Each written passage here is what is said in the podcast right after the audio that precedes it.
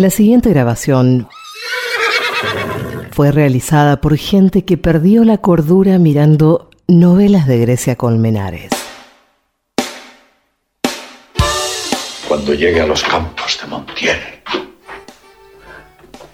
y vaya deshaciendo agravios y poniéndome en ocasiones de peligro, donde cobraré eterno nombre y fama.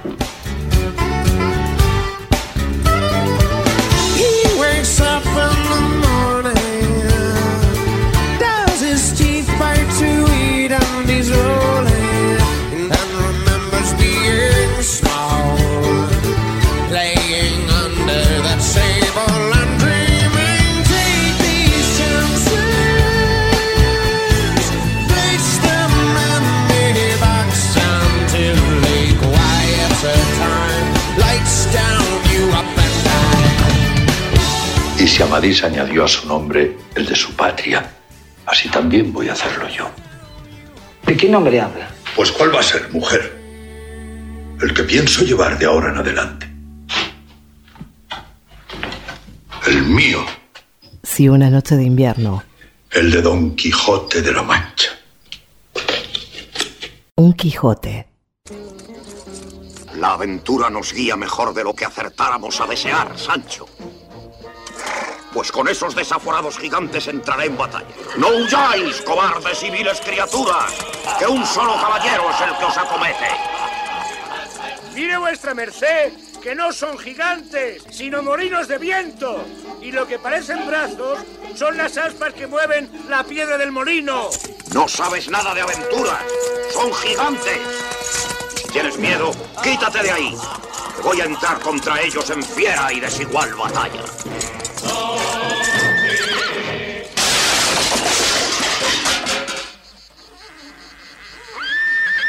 ¡Mi señor Don Quijote! Vamos a empezar este programa con una afirmación grandilocuente, de esas que le gustan a los salames como nosotros. El ingenioso hidalgo Don Quijote de la Mancha, que escribió Miguel de Cervantes Saavedra, es uno de los textos más importantes de la historia de la literatura y además uno de los más divertidos. Bueno, bueno, ¿eh? ¿Cómo no te subiste un poco, no? Un momento, no entendí bien. El Quijote, ese bodoque gigantesco escrito hace no sé cuántos siglos, ¿es uno de los libros más divertidos? Sí, yo creo que dijo eso. Dije eso. Ay Dios, qué snobs que son. Lo digo, lo sostengo, lo repito con la camiseta puesta y vengan de a varios, si quieren. Bueno, avancemos, por favor. Denme lo que yo tengo que decir y lo digo y listo, pero no me jodan. Bueno, va, vamos, dale, vamos. Hay que decir que empezar a leer El Quijote tiene más cosas en contra que atractivos. Son como 1200 páginas, es extremadamente famoso y por lo tanto genera desconfianza.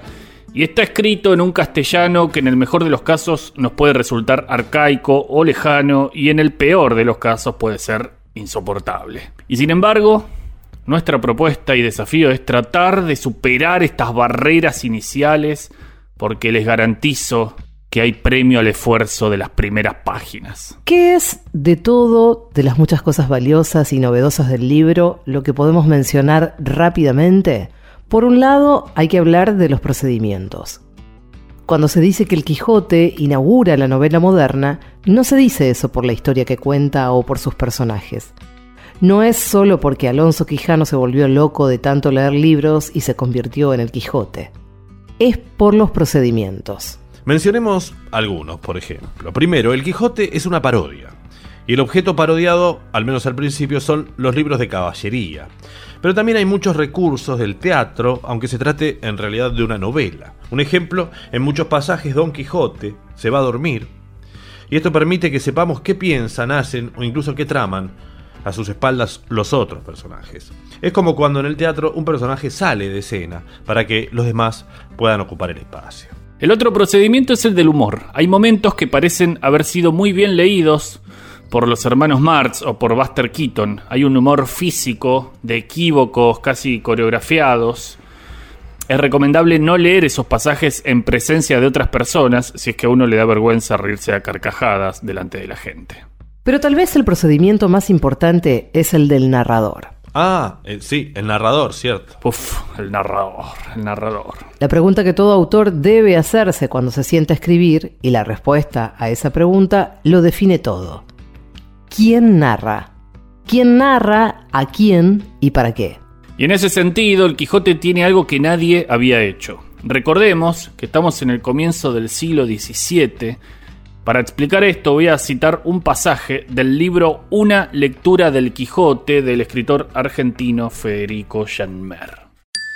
Tenemos un primer narrador de quien no conocemos su nombre, que es el que ha llevado adelante la historia hasta el final del capítulo 8. Un segundo narrador, Cide Amete Benengeli, que será quien la prosiga un joven traductor morisco, que es quien se hace cargo en un mes y medio de trasladarla al castellano, y por último tenemos al segundo autor, muchas manos, mucha gente metida en la narración, casi tanta gente como la que encontramos en los caminos o en los alrededores de ese camino. A mí se me ocurre una cosa, ¿por qué no le pedimos al propio Federico que nos haga un mapa, un recorrido por el Quijote? A favor. Por favor, adelante.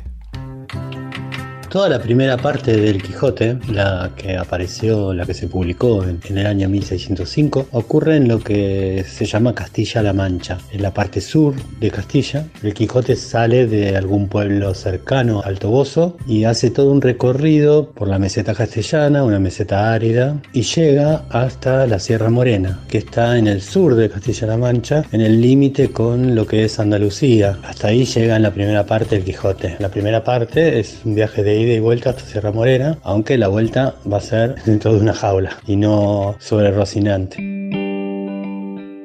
En la segunda parte del Quijote, la que se publica en 1615, el viaje va a ser distinto. Va a empezar por el Toboso, el Quijote va a querer ir a ver a, Dulcinea hasta el Toboso, y luego va a empezar a subir hasta Zaragoza, algo que había prometido en la primera parte, a unas justas. Pero claro, como aparece un Quijote apócrifo en 1614 y Cervantes está escribiendo todavía la segunda parte del libro, en vez de quedarse en Zaragoza e ir a las justas, el Quijote termina en Barcelona. O sea que es un viaje mucho más extenso, que pasa todo Castilla, todo Aragón y llega hasta Cataluña y luego ahí sí, el último lugar donde va a estar es Barcelona, donde va a perder una justa y va a tener que volver a su pueblo amargado y triste. Ese es el mapa del viaje del Quijote.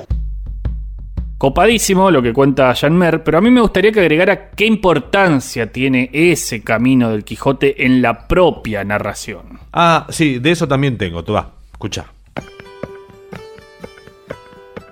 Lo que más relevancia tiene en, la historia es que Cervantes conoce muy bien la geografía que cuenta. La conoce muy bien porque desde chiquitito caminó esos caminos. La gente en ese tiempo viajaba caminando. Si tenía un burro, en el mejor de los casos, el burro estaba dedicado a llevar los enseres, la ropa, eh, algún mueble, un colchón, pero no a llevar a personas. Solamente los ricos viajaban en carretas o a caballo. Y la normalidad no era ser rico, Cervantes no era rico. Entonces lo interesante del viaje del Quijote es que Cervantes conoce absolutamente de qué se trata el camino, qué es lo que pasa en el camino, la cantidad de vidas que se encuentran en los caminos. Y otra cosa interesante es en la segunda parte, cuando pasa desde Aragón a, Cataluña, se encuentra con un bandido que cobra peaje.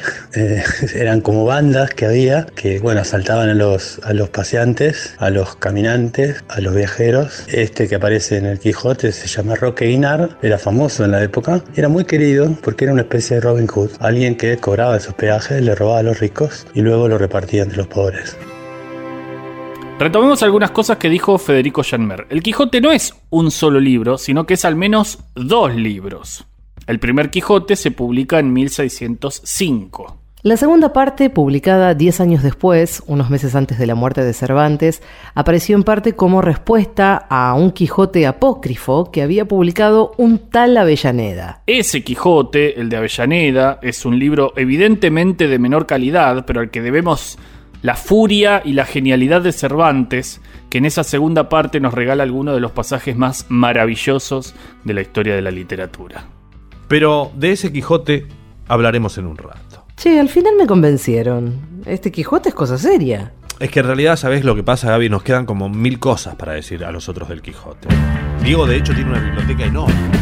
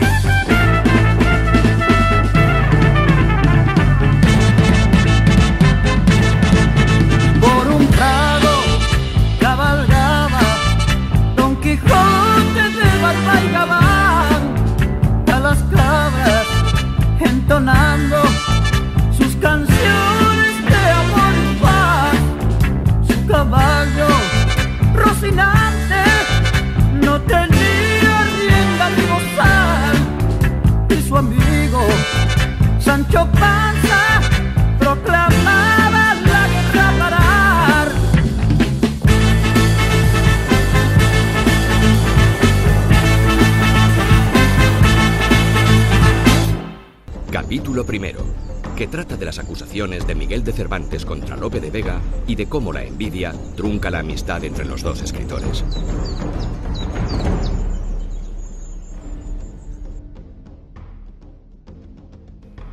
En 1605 Miguel de Cervantes concluía su historia del ingenioso hidalgo Don Quijote de la Mancha, aventurando una posible continuación y lanzando una provocación para que otros pudiesen contar con mejor pluma las andanzas de su héroe.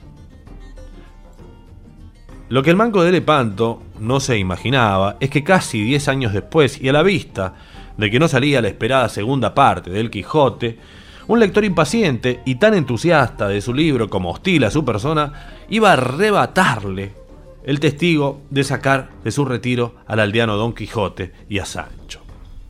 Así, a finales del verano de 1614, este misterioso lector, camuflado bajo el seudónimo de Alonso Fernández de Avellaneda, lanzaba al público el segundo tomo del ingenioso hidalgo Don Quijote de la Mancha, apresurando a Cervantes a publicar su prometida segunda parte e inaugurando uno de los episodios más enigmáticos de la historia de la literatura española. La historia del Quijote de Avellaneda. Madrid 1614. Nueve años después del éxito del Quijote, ha salido a la luz la segunda parte de sus aventuras. Pero esta vez, el autor no es Miguel de Cervantes, sino un misterioso escritor que se oculta tras el seudónimo de Alonso Fernández de Avellaneda. El Quijote de Avellaneda no es del Rojo, no es de Racing, no es el Lagarto Fleita, no es el Palomo Usuriaga, ni tampoco un personaje inventado por Alejandro Dolina. De hecho, nadie sabe bien quién es el Quijote de Avellaneda. Ya lo habéis leído. Sí. ¿Qué opináis? Opino que la culpa es vuestra. Hace 10 años que el público espera la segunda parte de vuestro Quijote. Nadie entiende por qué tardáis tanto. Ya lo tengo casi acabado, pero ahora ya no sé si vale la pena el esfuerzo. Nadie sabe quién fue, pero hay algunas hipótesis. Algunos dicen que fue Juan Blanco de Paz, un cura español que en 1577 fue capturado por los piratas beberiscos y terminó preso en Argel junto con Cervantes, a quien odiaba con todas sus fuerzas. No se sabe bien por qué estos dos se llevaban tan mal.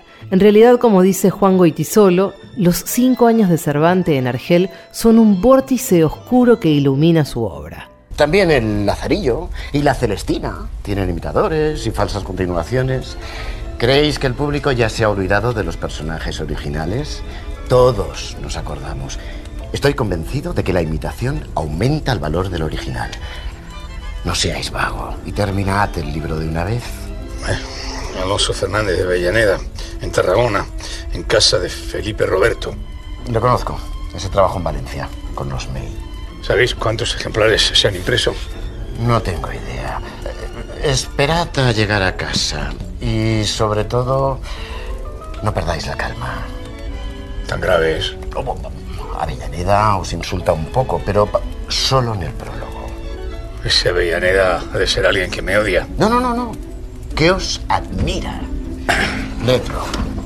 Y ya hablaré. También se dice que fue Lope de Vega, que fue más o menos como el Oasis Blair de la época. Pero la hipótesis, quizás la más fundada y al mismo tiempo la más literaria de todas, es la que afirma que Avellaneda fue un soldado aragonés llamado Jerónimo de Pasamonte, que había sido compañero de milicias de Cervantes en la batalla de Lepanto del año 1571. Lo que pasó fue lo siguiente. En 1593, Pasamonte escribió una autobiografía donde se apropiaba del comportamiento heroico que Cervantes había tenido en la batalla de Lepanto. Enojado por esa usurpación, Cervantes le hizo bullying en el Quijote, donde aparece el galeote Ginés de Pasamonte, que es tildado de ladrón y embustero, e insultado gravemente por Don Quijote y Sancho Panza. En venganza, Jerónimo de Pasamonte habría escrito el Quijote apócrifo. Avellaneda se quejó en el prólogo de que Cervantes lo había ofendido por medio de sinónimos voluntarios, en alusión al nombre y al apellido de Ginés de Pasamonte empleados por Cervantes. El mayor logro del Quijote de Avellaneda fue impulsar que Cervantes finalmente se digne a terminar su tan mentada segunda parte y que tome al Quijote apócrifo como para impulsar y seguir haciendo gala de su humor y de su ironía.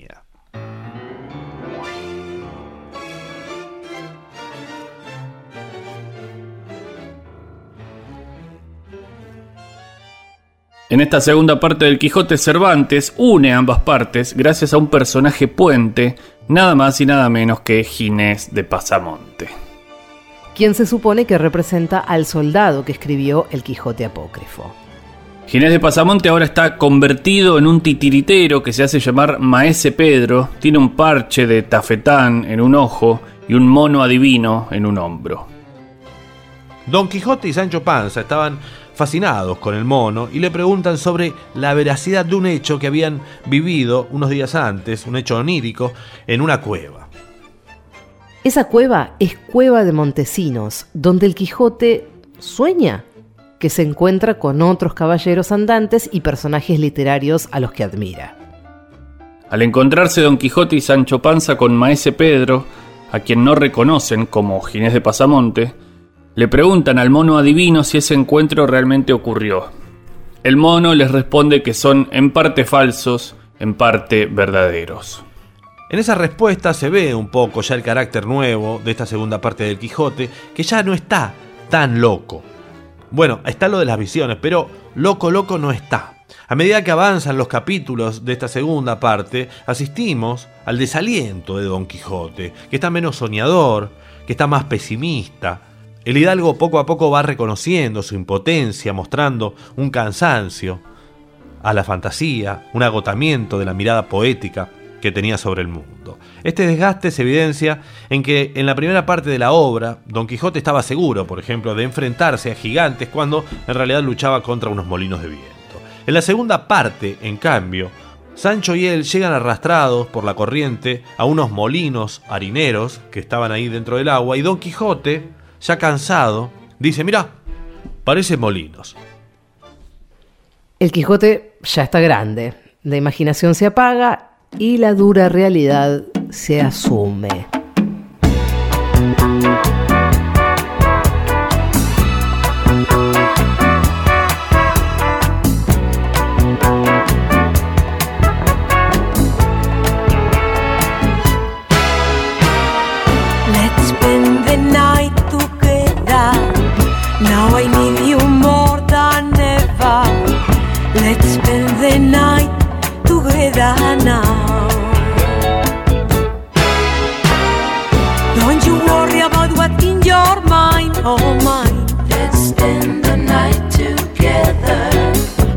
no hurry, I can take my time. Oh my. Now I need you more than ever. I'm going red, my tongue's getting tied.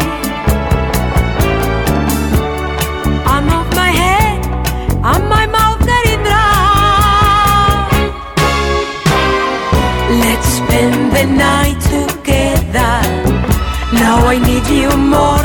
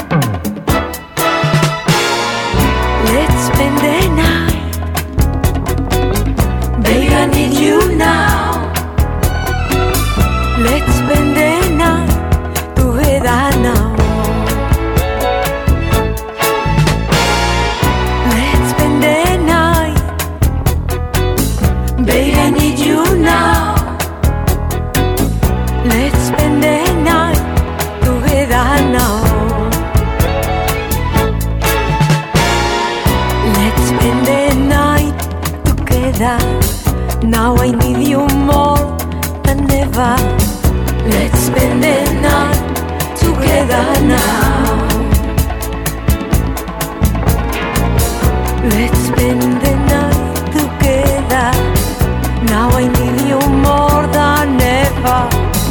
Let's spend the night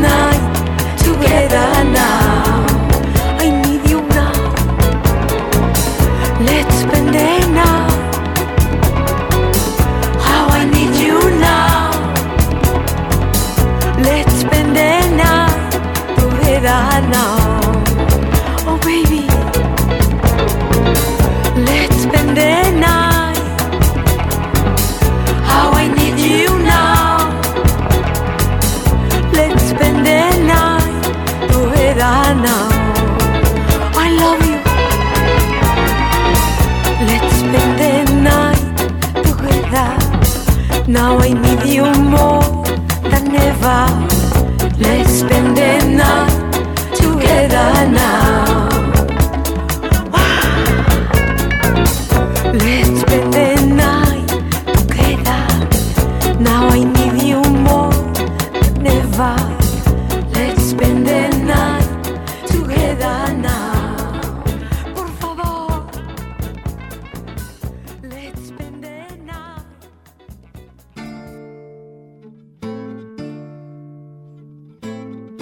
Hace unos años, el ensayista chileno Juan Armando Eple se tomó el trabajo de recopilar más de 50 microrelatos escritos a partir o alrededor de la figura de Don Quijote. Su recorrido abarcó autores de todo el mundo. Y le salió un libro muy lindo, precioso en realidad, que se llama Micro Quijotes. Escuchamos algunos de estos textos.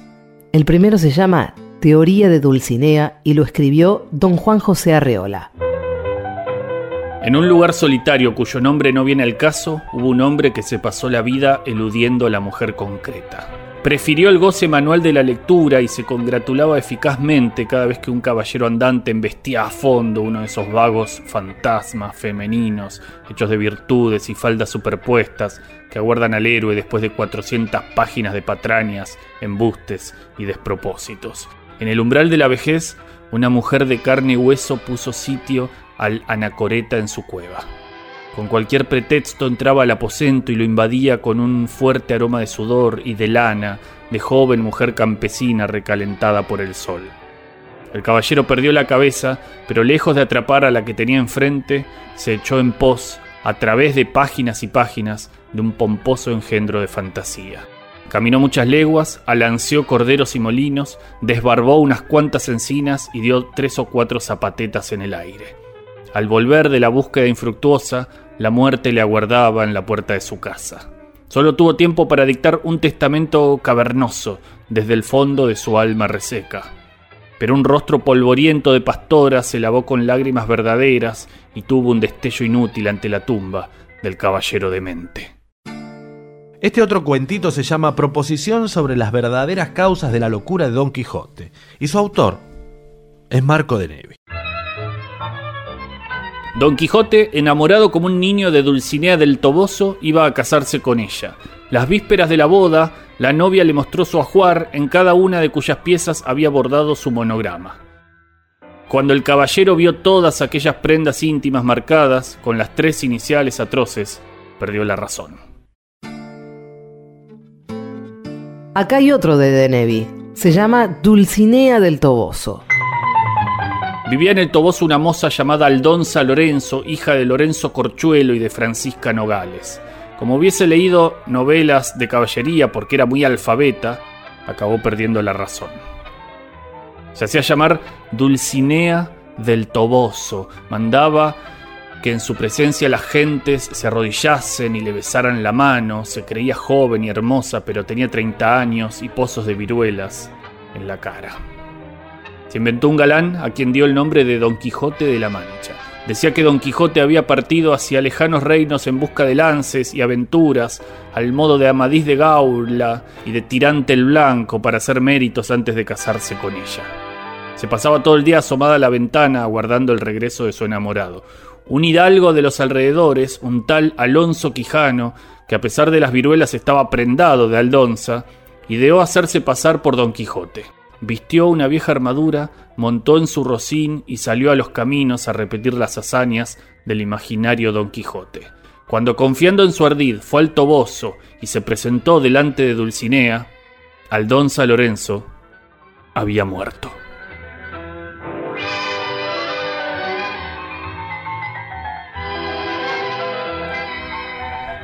Uno que me gustaba mucho es este que se llama En un lugar de la Mancha, escrito por José Emilio Pacheco.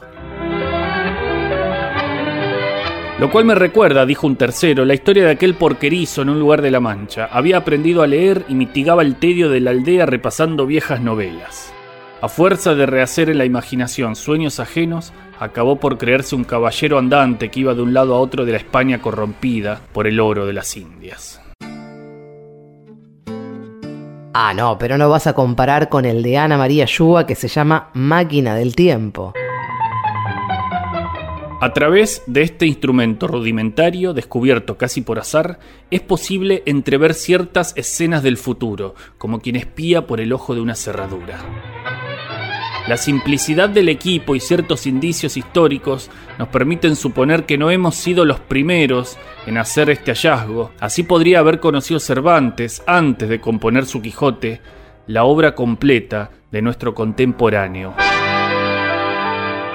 Pierre Menard.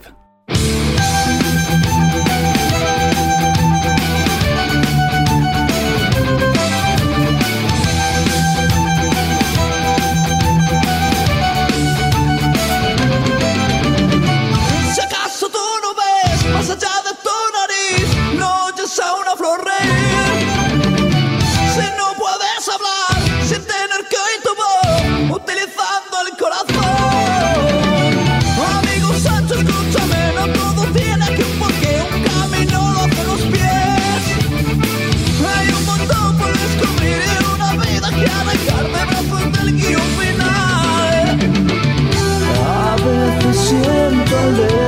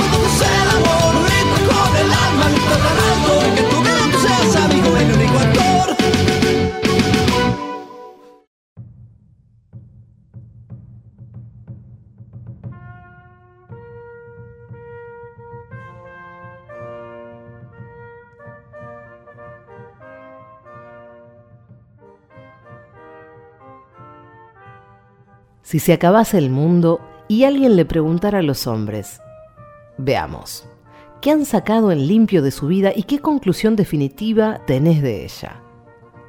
Los hombres podrían mostrar en silencio el Quijote y decir luego, esta es mi conclusión sobre la vida.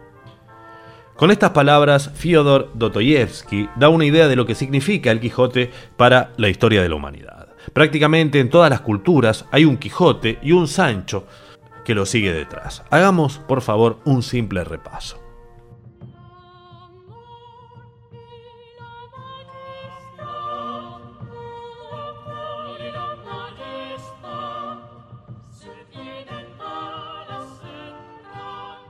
Ya al toque de ser publicada, el éxito de la novela fue muy rápido. En 1613, William Shakespeare escribió una obra de teatro, Cardenio, hoy perdida, basada en el personaje homónimo de su colega hispano. En 1742, el inglés Henry Fielding publica The History of the Adventures of Joseph Andrews. El libro lleva este subtítulo, escrita al estilo de Cervantes. La trama gira alrededor de unos amigos que se lanzan a un viaje por Gran Bretaña. Uno de ellos, Abraham Adams, igual que Don Quijote, ve el mundo a partir de los libros que ha leído, no de la realidad. En Rusia, Nikolai Gogol se inspiró en Cervantes para escribir Almas Muertas, aparecida en 1842. Su protagonista, Chichikov, viene a ser una especie de Don Quijote, pero al revés. Si el personaje español es la encarnación del idealismo, ponele, el ruso se distingue porque es muy cínico. Poco después, el filósofo danés Soren Kierkegaard afirmó que echaba en falta un equivalente femenino de Don Quijote en la literatura europea. Por eso en 1856 aparece Flaubert con Madame Bovary, que en palabras de Ortega y Gasset no era otra cosa que un Quijote con falda. Al igual que el ingenioso Hidalgo, Emma pierde el sentido de la realidad por culpa de sus lecturas. En su caso de novelas románticas, género que Flaubert parodia de la misma forma que el Manco de Lepanto ridiculizaba las novelas de caballerías. Uno de los más sonados casos es el de Toy Story. Esta película muestra la historia de unos juguetes que viven con un chico llamado Andy.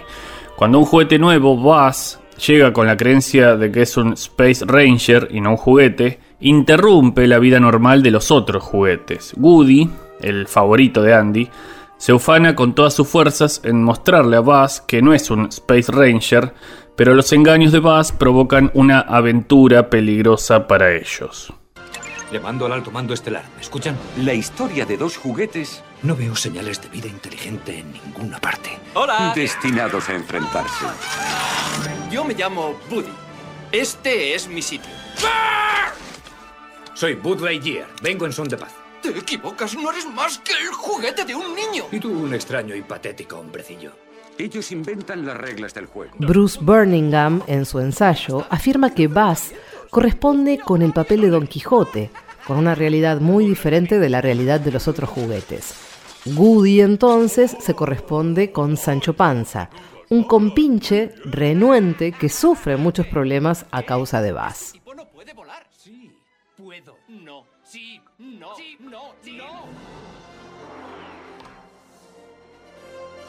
La aventura comienza cuando los juguetes cobran vida. ¡Hacia el infinito y más allá! Toy Story. ¡Cuidado! Juguetes. Puedo. Otra película que echa mano a la figura del Quijote y Sancho Panza es Diarios de motocicleta.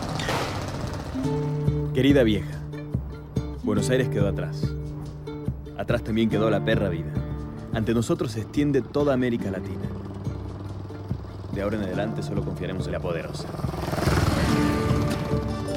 En esta peli del 2004, Walter Salles narra el viaje por América Latina de un joven argentino llamado Ernesto Guevara, antes de convertirse en el futuro revolucionario Che Guevara. El joven es identificado con frecuencia por, eh, con el Don Quijote por sus nobles ideales y su compromiso hacia los desfavorecidos. Si bien es cierto que el Quijote arranca con la idea de defender a los más pobres, en el medio está tan chiflado que se le pasa un poco esto, más allá de su generosidad. El doctor Alberto Granados de Córdoba y el doctor Ernesto Guevara de la Serna de Buenos Aires se han embarcado en un viaje épico desde su tierra natal hasta el extremo norte de Venezuela. Otra peli que suele asociarse al Quijote es Stranger Than Fiction, más extraño que la ficción. Acá el protagonista, Harold Crick, tiene muchas semejanzas con Alonso Quijano. Tiene una vida común y aburrida, hasta que su vida se transforma y de pronto se encuentra dentro de una novela trágica. Muchas de las semejanzas aquí se relacionan con la segunda parte de Don Quijote, donde se descubre que él mismo es un personaje. No es este el relato de hazañas impresionantes. Como Don Quijote, Harold rechaza la trayectoria de la novela en la que se encuentra. Pero a diferencia de Don Quijote, Harold busca y eventualmente encuentra al autor de su novela. La amistad entre dos hombres tan dispares como Don Quijote y Sancho ha dado mucho juego en toda la cultura pop. Sherlock Holmes y Watson, como dijo Borges, también tienen una relación imaginada a partir del modelo de los héroes cervantinos. Uno es el caballero, el otro el escudero fiel. Lo mismo pasa en House, la serie, con su extravagante protagonista Dr. House y su más sereno amigo, el señor Dr. Wilson. Algo similar también pasaba en The Big Bang Theory, en la que los nuevos Quijotes y Sancho tienen las facciones del inefable Sheldon Cooper y de Leonard Hofstadter, o Hofstadter, o Hofstadter. Right about now, the funk soul brother. Check it out now, the funk soul brother. Right about now, the funk soul brother. Check it out now, the funk soul brother. Right about now, the funk soul brother. Check it out now, funk soul brother. Right about now, the funk soul brother. Right about now, about now, about now, about now.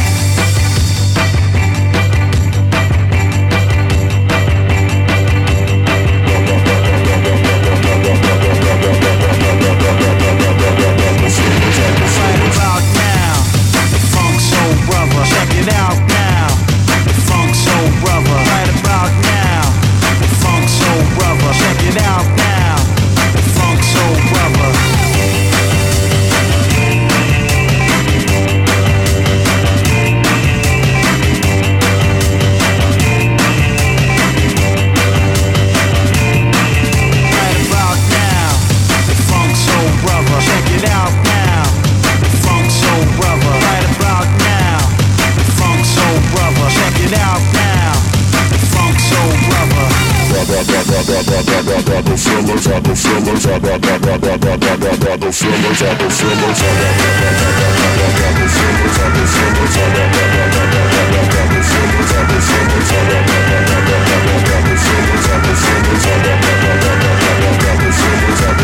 Right about now, funk soul brother. Right about now, funk soul brother. Check it out now, funk soul brother. Right about now.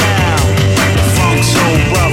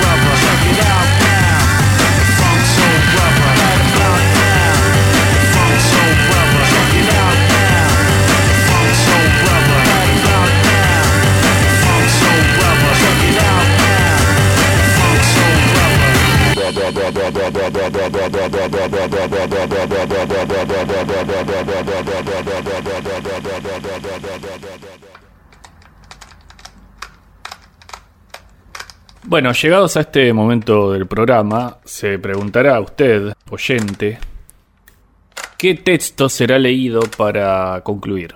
¿Será un fragmento del propio Quijote de Cervantes? ¿Será un pasaje del Quijote apócrifo de Avellaneda? No, por supuesto, lo que vamos a leer es Pierre Menard, autor del Quijote, cuento de Jorge Luis Borges. Adelante. La obra visible que ha dejado este novelista es de fácil y breve enumeración.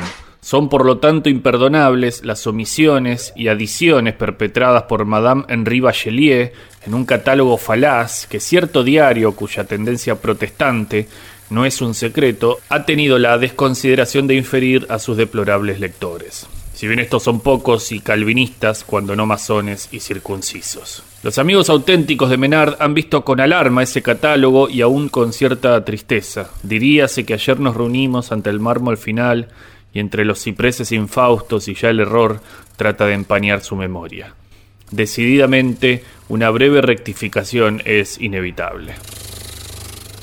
He dicho que la obra visible de Menard es fácilmente enumerable. Paso ahora a la otra, la subterránea, la interminablemente heroica, la impar, también la inconclusa. Esa obra, tal vez la más significativa de nuestro tiempo, consta de los capítulos noveno y trigésimo octavo de la primera parte de Don Quijote y de un fragmento del capítulo 22. Yo sé que tal afirmación parece un dislate. Justificar ese dislate es el objeto primordial de esta nota. Dos textos de valor desigual inspiraron la empresa. Uno es aquel fragmento filológico de Novalis, que esboza el tema de la total identificación con un autor determinado. Otro es uno de esos libros parasitarios que sitúan a Cristo en un boulevard, a Hamlet en la Canevier o a Don Quijote en Wall Street.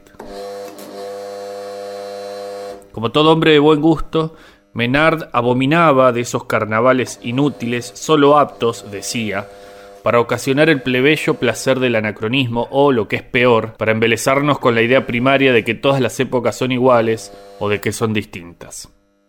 Más interesante, aunque de ejecución contradictoria y superficial, le parecía el famoso propósito de Dodet, conjugar de una figura que es Tartarín, el ingenioso hidalgo, y a su escudero. Quienes han insinuado que Menard dedicó su vida a escribir un Quijote contemporáneo, calumnian su clara memoria. No quería componer otro Quijote, lo cual es fácil, sino el Quijote. Inútil agregar que no encaró nunca una transcripción mecánica del original, no se proponía copiarlo. Su admirable ambición era producir unas páginas que coincidieran palabra por palabra y línea por línea con los de Miguel de Cervantes. Mi propósito es meramente asombroso, me escribió el 30 de septiembre de 1934 desde Bayón.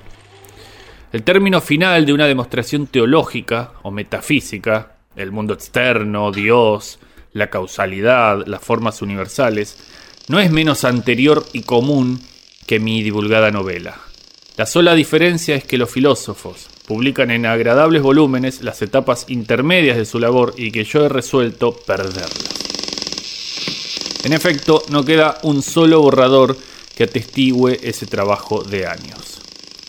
El método inicial que imaginó era relativamente sencillo, conocer bien el español, recuperar la fe católica, guerrear contra los moros o contra el turco, olvidar la historia de Europa entre los años 1602 y de 1918, ser Miguel de Cervantes. Pierre Menard estudió ese procedimiento, sé que logró un manejo bastante fiel del español del siglo XVII, pero lo descartó por fácil.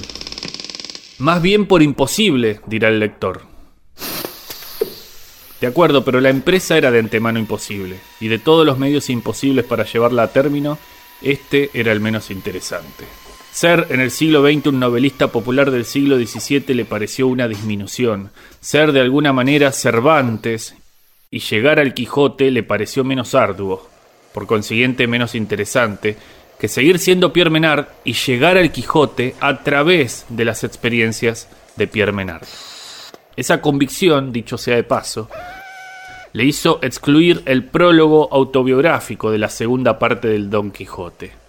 Incluir ese prólogo hubiera sido crear otro personaje, Cervantes, pero también hubiera significado presentar el Quijote en función de ese personaje y no de Menard. Este, naturalmente, se negó a esa facilidad.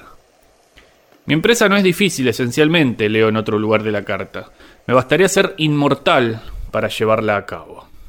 Confesaré que suelo imaginar que la terminó y que leo el Quijote, todo el Quijote, como si lo hubiera pensado Menard.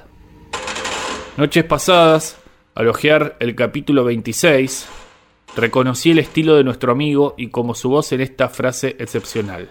Las ninfas de los ríos, la dolorosa y húmida eco.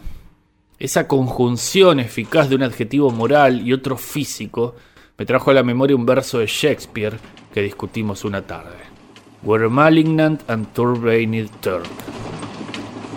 ¿Por qué precisamente el Quijote? dirá nuestro lector.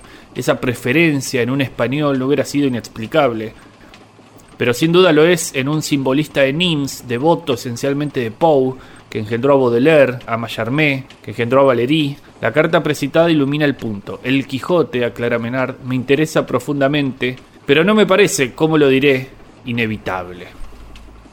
El Quijote es un libro contingente, el Quijote es innecesario.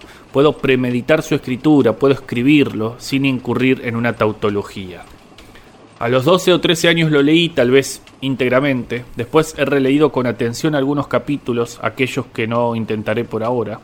He cursado asimismo los entremeses, las comedias, la Galatea, las novelas ejemplares, los trabajos sin duda laboriosos de Persiles y Sigismunda y el viaje del Parnaso.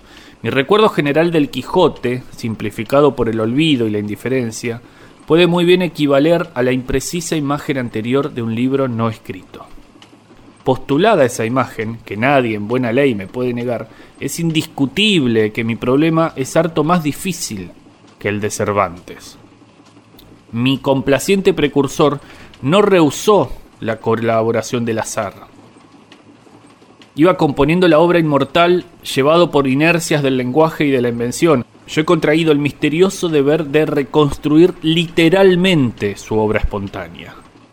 Mi solitario juego está gobernado por dos leyes polares. La primera me permite ensayar variantes de tipo formal o psicológico. La segunda me obliga a sacrificarlas al texto original y a razonar de un modo irrefutable esa aniquilación. A esas trabas artificiales hay que sumar otra, congénita. Componer el Quijote a principios del siglo XVII era una empresa razonable, necesaria, acaso fatal. A principios del XX es casi imposible. No en vano han transcurrido 300 años cargados de complejísimos hechos, entre ellos, para mencionar uno, el mismo Quijote. A pesar de esos tres obstáculos, el fragmentario Quijote de Menard es más sutil que el de Cervantes. Este, de un modo burdo, opone a las ficciones caballerescas la pobre realidad provinciana de su país. Menard elige como realidad la tierra de Carmen durante el siglo de Lepanto y de Lope. Menard, con toda naturalidad, las elude. En su obra no hay gitanerías, ni conquistadores, ni místicos, ni Felipe II, ni autos de fe desatiende o proscribe el color local. Ese desdén indica un sentido nuevo de la novela histórica. Ese desdén condena a Salambó, inapelablemente.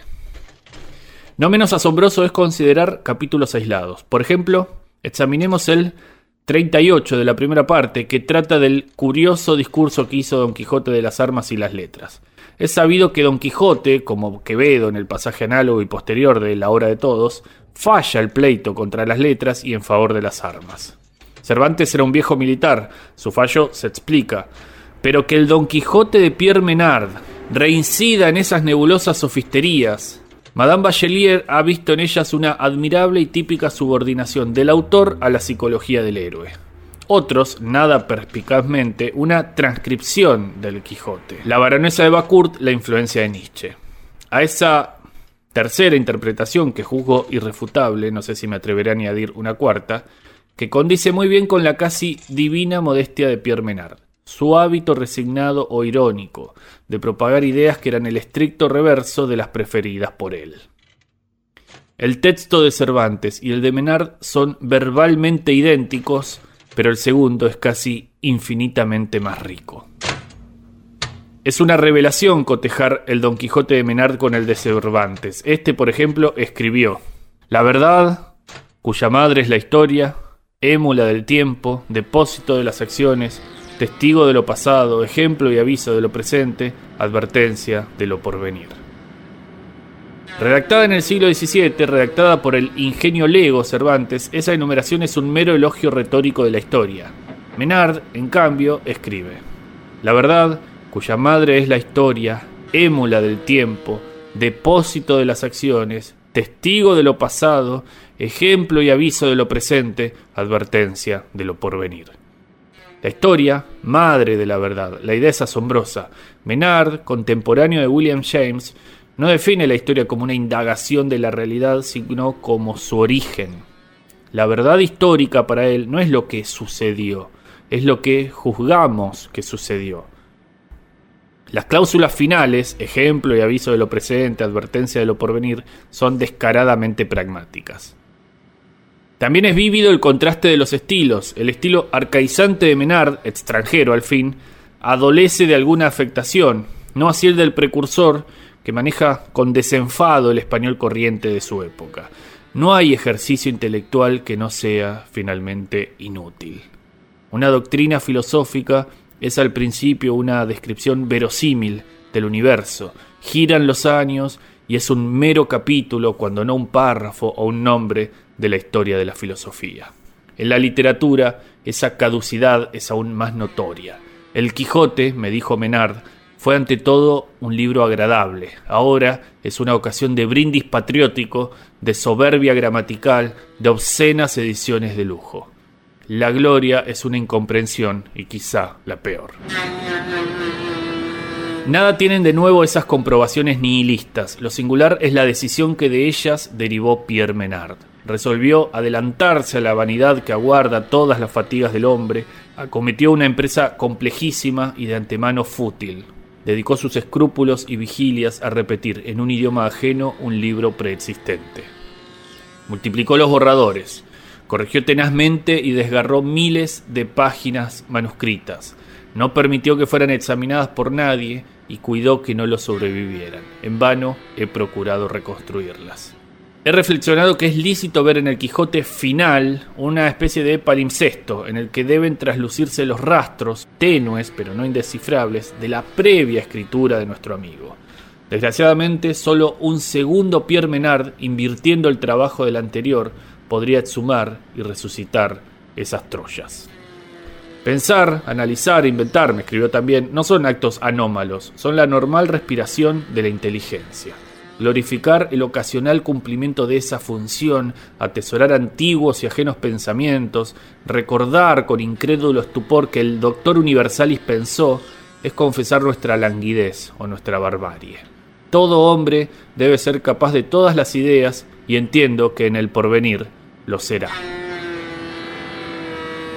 Menard, acaso sin quererlo, ha enriquecido mediante una técnica nueva el arte detenido y rudimentario de la lectura, la técnica del anacronismo deliberado y de las atribuciones erróneas.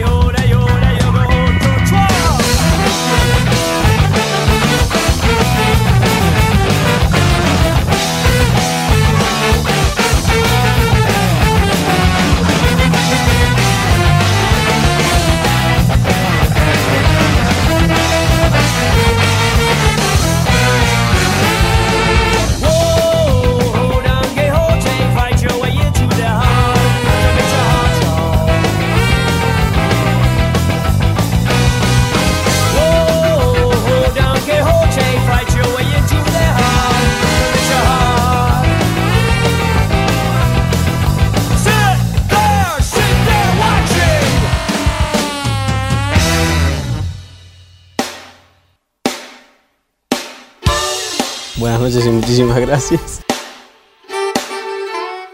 Ha sido un placer. ¿eh? Gracias Argentina, los quiero con todo el corazón.